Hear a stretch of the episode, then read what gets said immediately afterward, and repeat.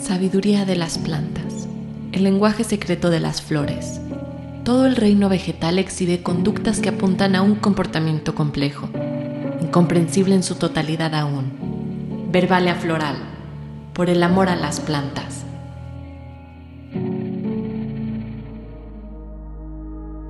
Hola, ¿cómo se encuentran? Bienvenidas de nuevo a Verbalia Floral.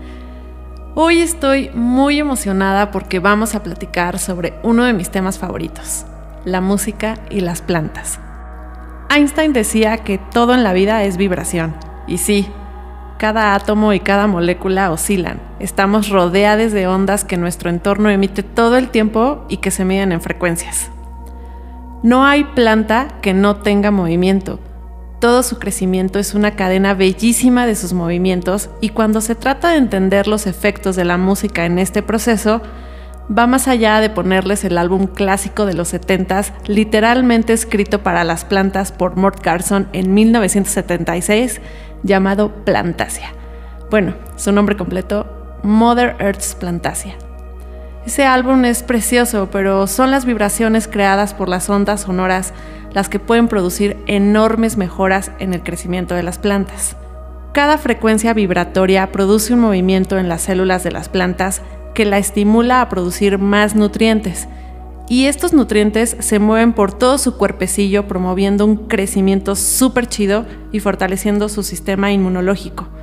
Lo crean o no, hay estudios científicos que indican que las plantas pueden distinguir varios tipos de sonidos, incluidos los diferentes géneros musicales, los sonidos de la naturaleza y el ruido del tráfico.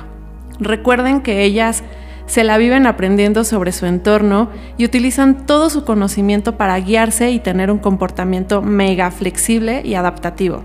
Entonces, algunos géneros musicales favorecen su crecimiento, mientras que otros pueden ser perjudiciales, lo que sucede es que las vibraciones producidas a todo volumen por géneros musicales más ruidosos, metálicos, duros, provocan estrés y esas vibraciones son tan intensas que lo que hacen es estimular demasiado a las células, creando una mayor presión que no es propicia para las plantas.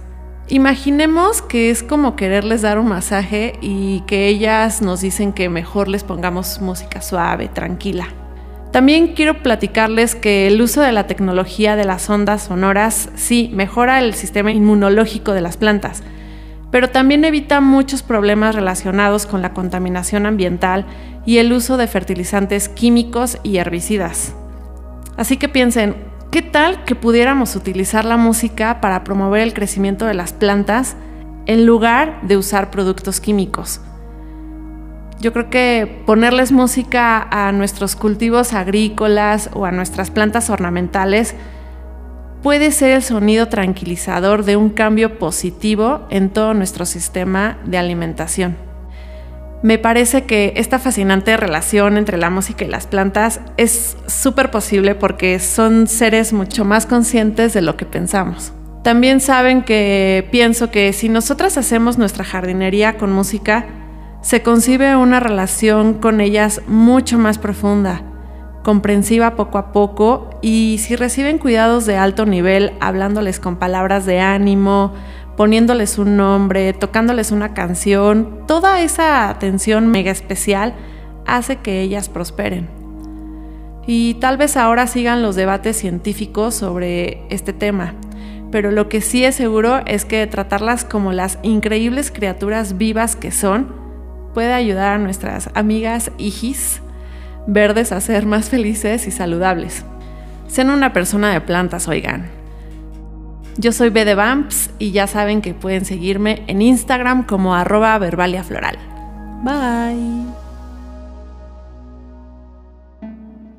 Este podcast es realizado gracias al apoyo de Anémona Casa Botánica, diseño con plantas, jardinería lunar, y diseño floral para eventos íntimos y sustentables.